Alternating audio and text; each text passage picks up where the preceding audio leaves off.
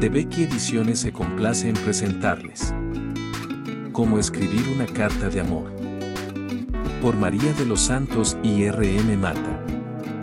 Quizás a algunos les parecerá absurdo y tal vez anacrónico recurrir a un manual de cartas de amor para expresar sus sentimientos.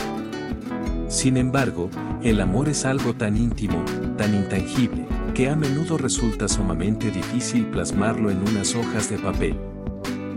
Escribir presenta con frecuencia algunas dificultades, el corazón rebosa afecto y ternura, el cerebro está lleno de frases hermosas, pero no se consigue ordenar toda esta cascada de ideas, no se consigue escribir todo lo que se siente con tanta intensidad. El amor es un sentimiento fuerte, genuino, instintivo. Las formas de amar y de expresarse en amor son infinitas y distintas unas de otras. Pequeños matices distinguen entre sí a las criaturas enamoradas. El amor se manifiesta de mil maneras y en mil situaciones, todas ellas muy personales. Sería ridículo y absurdo pretender sugerir cartas de amor.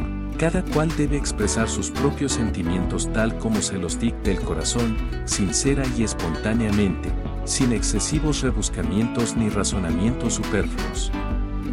Pero, por desgracia, las más dispares razones impiden a veces que las personas se comuniquen tal como quisieran con el objeto de sus sueños. Se hace entonces necesario pedir ayuda, una ayuda afectuosa, inteligente, comprensiva y también discreta.